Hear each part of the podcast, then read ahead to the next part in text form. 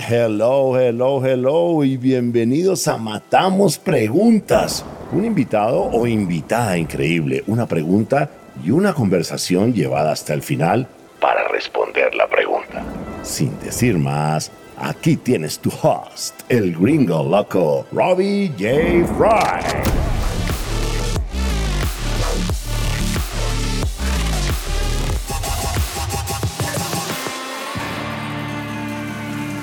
Hola, hola, hola, ¿cómo estás? Bienvenidos a Matamos Preguntas. Mi invitada es María Paula Bayona, Head of Legal and Compliance at Symmetric. Y la pregunta que matamos es, ¿cómo creas una cultura de ciberseguridad?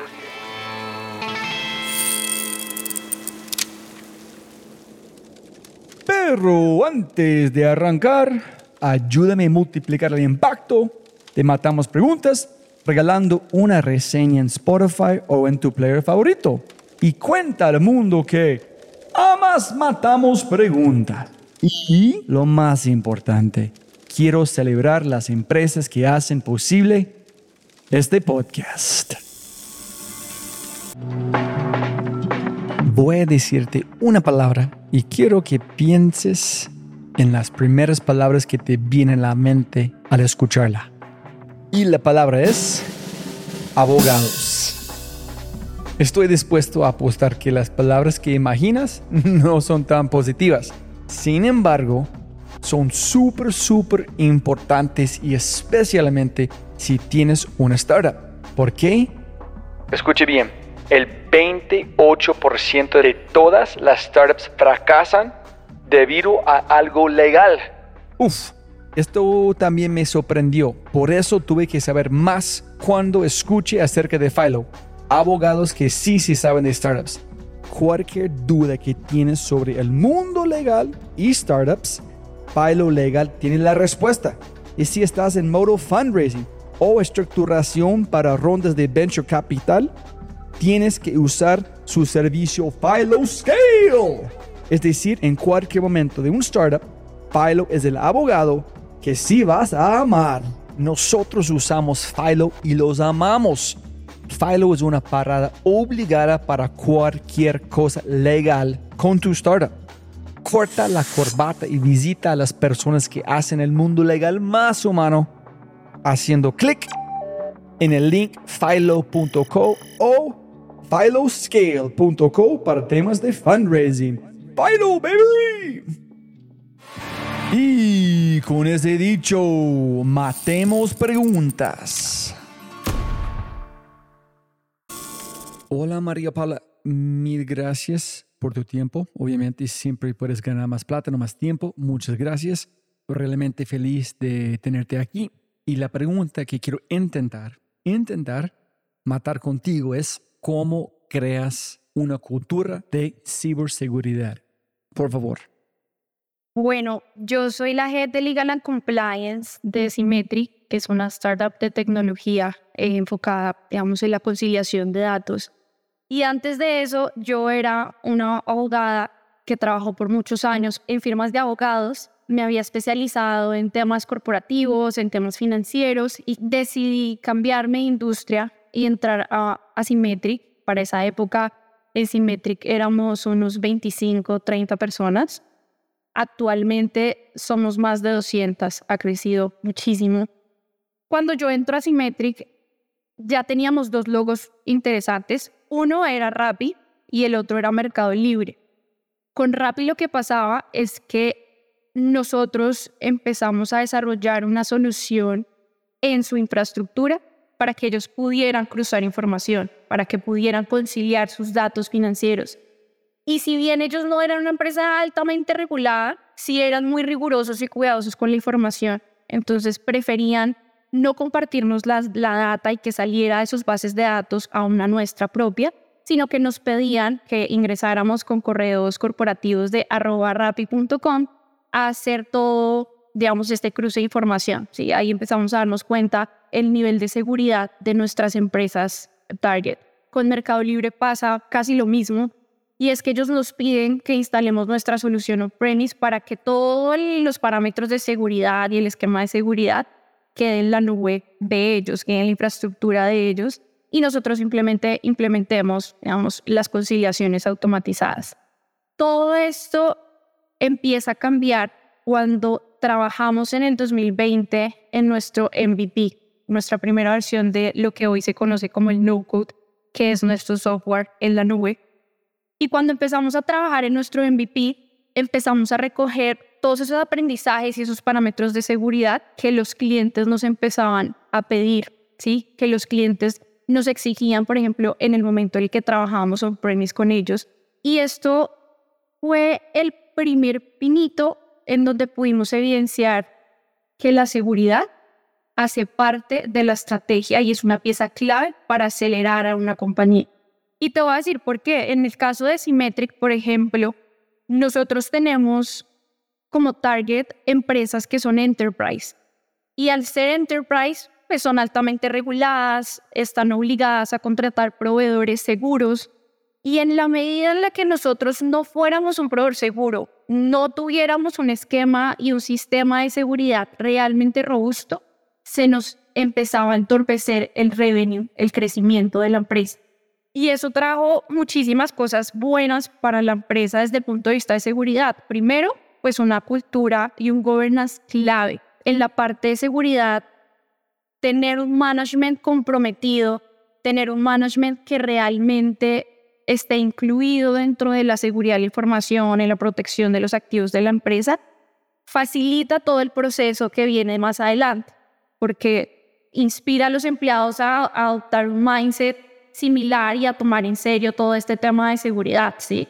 Cuando el management muestra ese compromiso la seguridad pues es valorada, practicada y también priorizada en todas las áreas de la empresa, aumentando así como la confianza en los clientes, fortaleciendo también la resiliencia ante amenazas, la preparación a estas amenazas que hoy en día vemos eh, se vuelve tendencia global. Y todo esto empieza a contribuir al éxito de un sistema de seguridad a largo plazo dentro de la organización. María Paula, si entiendo bien, los líderes cambiaron su comportamiento y luego esto se filtró al resto de la empresa a cambiar el comportamiento y qué hicieron específicamente. Primero que todo, ellos empezaron a identificar que cuando nosotros buscábamos una expansión global, el tipo de empresas a las que queríamos llegar eran empresas que nos iban a exigir certificaciones, por ejemplo, en estándares internacionales como ISO, nos iban a exigir cumplir con unos parámetros claves para que ellas pudieran cumplir con la ley SOX, porque muchas de ellas cotizaban en bolsa, eran empresas públicas. Se empieza a desplegar una serie de accionables que nos llevan a lo que estamos hoy en día. Primero, se trae una persona experta en seguridad de la información, contratamos nuestro oficial de seguridad. También buscamos a un experto en la gestión de riesgos y se empieza a abrir un presupuesto interesante para poder expandir esta cultura y este mindset que traen los líderes de la parte de seguridad. No solamente esto a nivel de equipo, por ejemplo, si nos remontamos al momento en el que estaban desarrollando el MVP, ellos también incurrieron en un presupuesto importante para buscar proveedores que nos trajeran seguridad, para buscar proveedores que nos ayudaran a identificar cuáles eran como esos puntos de vulnerabilidades que teníamos para empezarlos a mitigar. Y así todo empezó como a funcionar en torno a la seguridad de la información. Primero fue un punto de mindset, interiorizar que esto hace parte de la estrategia, no es algo accesorio, simplemente el retention y la consecución de nuevos clientes dependía de mantenernos muy bien a nivel reputacional como compañía. En la medida en la que uno esté buscando mayor revenue, en la medida en la que uno esté intentando llegar a nuevos mercados, pues uno tiene que mantener esa reputación. Y si alguna casualidad se materializa, por ejemplo, la divulgación o un ataque de información en donde se ven amenazados o afectados nuestros clientes, definitivamente nuestro revenue se cae. Entonces, ese mindset empezó a verse tanto en el ámbito del desarrollo de, nuestra, de nuestro software como en la creación de nuevos equipos y también empezó a permear los equipos, por ejemplo, de soporte que apoyaban la implementación de nuestro software y demás. Empezamos a crear nuevos test y pruebas internas para que las personas fueran, tuvieran ese awareness, ¿no? La concientización y la capacitación de todos los equipos.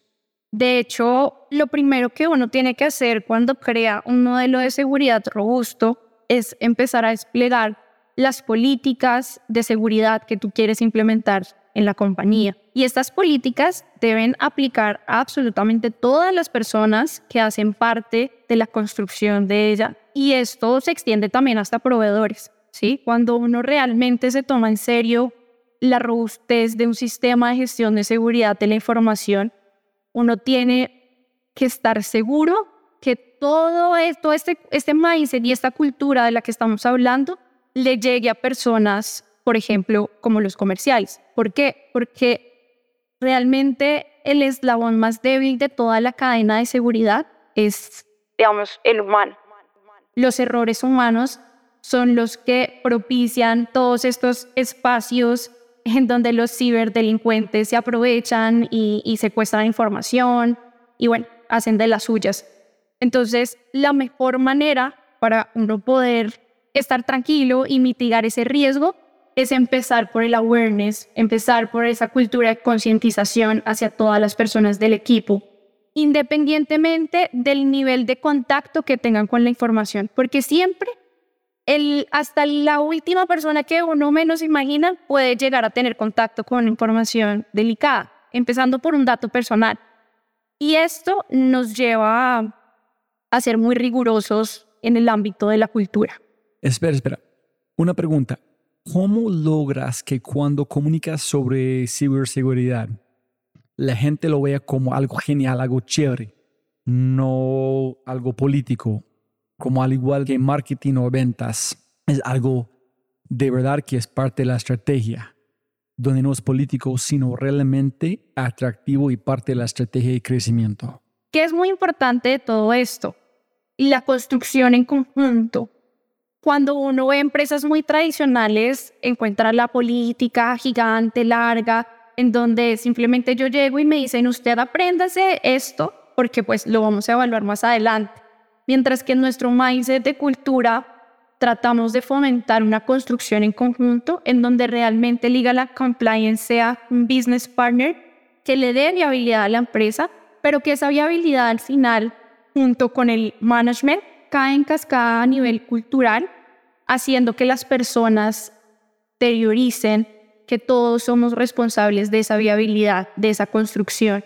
Y tan es así que todos nos sentamos a construirlo en conjunto, ¿sí? Es más, nosotros, Symmetric, le damos poco no solamente a esa construcción con las áreas críticas, por ejemplo, soporte, integraciones, que son áreas que constantemente tienen acceso a información, de, clientes, sino también, por ejemplo, con los comerciales. Nosotros tenemos talleres, hacemos workshops, damos incentivos interesantes, obviamente para adaptarlo a la cultura, porque no queríamos repetir lo que las empresas del sector tradicional hacían, trayendo una política engorrosa, en donde simplemente imponían controles y lo que se veía era más burocracia con los controles, sino que realmente queríamos construir algo que nos sirviera para enfrentar esa flexibilidad que teníamos que tener, ser realmente seguros. Y ser realmente seguros lo digo es porque vemos que hay casos en donde hay unas políticas y unos procedimientos supremamente fuertes, pero eso, tener un sistema de gestión de seguridad no necesariamente me va a traer seguridad. Porque yo, por ejemplo, como Head of Legal and Compliance, no puedo estar metida en el día a día de lo que hacen 260 personas. Esa sería la única manera en la que uno realmente puede mitigar el riesgo. Si, si hablamos y si quitamos del panorama la parte de la cultura y del mindset. Por eso es muy fuerte y por eso es tan fundamental trabajar de la mano en la construcción, porque en la medida en la que uno trabaja con las otras áreas y se empieza a sentir como ese nivel de responsabilidad en donde todos estamos remando al mismo lado, en donde no es un área que viene acá a imponerme unos controles porque sí, sino en donde se explica en un lenguaje no tan técnico cuáles son las implicaciones de que esto se materialice. cuál es la importancia de ceñirnos como a este esquema de seguridad, pues las, las cosas fluyen mucho mejor, ¿sí? En nuestro caso, tratamos de hablar de la manera más detallada y específica posible, dependiendo de las personas con las que estamos hablando. Cuando se habla de seguridad de la información a nivel general, puede ser muy holístico, mientras que cuando uno habla de manera específica a un auditorio o, por así decirlo, a un público que realmente ve que en su día a día hay muchas escaleras o muchas, por así decirlo, huecos y vacíos en donde se pueda materializar un riesgo, pues eso ya nos empieza a generar una cultura en donde, uy, tengo que ser precavido, tengo que ser cuidadoso, porque es que el riesgo también lo estoy asumiendo yo en la medida en la que ejecuto mi día a día. Entonces tenemos como que esa estrategia en donde desplegamos una comunicación muy genérica, pero al mismo tiempo una comunicación detallada y específica para cada proceso, entendiendo los riesgos de cada uno de ellos. Uf, genial, genial, genial. Y ahora para la última pregunta, ¿cuál sería tu principal recomendación o recomendaciones para las empresas que nos escuchan para implementar una cultura de ciberseguridad? Pienso que el éxito de construir un mindset en donde las personas no le tengan pereza a tener estas conversaciones de seguridad, de compliance y a ceñirse a, a la seguridad es justamente pudiendo encajar el compliance dentro de cada uno de los procesos. ¿Y a qué me refiero con esto? Cuando nosotros construimos, realmente nos sentamos con cada equipo para no solamente identificar sus riesgos e implementar controles, sino para entender cuál es el pain point de este equipo y así entre todos poder construir algo que tanto de nuestro lado funcione como del lado de ellos. Claramente, habrá momentos en los que definitivamente se tienen que ceñir a temas de legal and compliance, no va a ser doloroso en la medida en la que haya una awareness sobre los riesgos y la materialización de los riesgos, cuál es el nivel de impacto. Yo pienso que las áreas de legal compliance a veces se quedan muy en el letargo de la construcción de la documentación, en la construcción de las matrices de riesgos, en, en sentarse a hacer su trabajo y no en entender realmente ¿por qué a las otras áreas les está dando pereza esa interacción? ¿Sí? El punto más importante es crear una awareness en donde los equipos realmente identifiquen sus propios dolores y construyan en conjunto con el equipo de Legal Compliance una solución y un control que se implemente de manera efectiva, que funcione para ambos casos y que pueda ser, digamos, sostenible en determinado periodo de tiempo lo ideal es no ser terco, sino también escuchar, también escuchar cuál es la necesidad de la empresa. Yo no me voy a sentar con un equipo de un banco de la misma manera como a sentar con un equipo de tecnología de una startup en donde tienen que desarrollar un montón de, de cosas. Y esto creo que me sirvió en algo mi background como abogada. Yo asesoraba empresas de diferentes tipos y en la medida en la que veía tanta como diversidad en este tipo de empresas, pues mi asesoría iba como acomodándose a este tipo de necesidades. Por eso creo que es muy importante que las áreas de legal and compliance no pierdan su perspectiva de ser un business partner.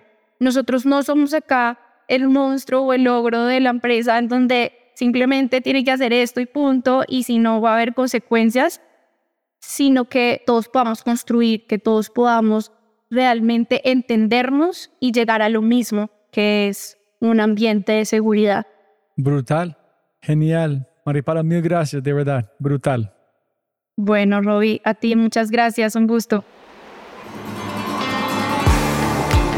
Si te gozaste este podcast y te gustaría escuchar más, ojalá que sí, por favor, déjeme saber qué invitados, qué temas y qué preguntas te gustaría que matemos. Déjame un mensaje aquí, sí, en Spotify o en cualquiera de mis redes sociales usando arroba RobbieJFry.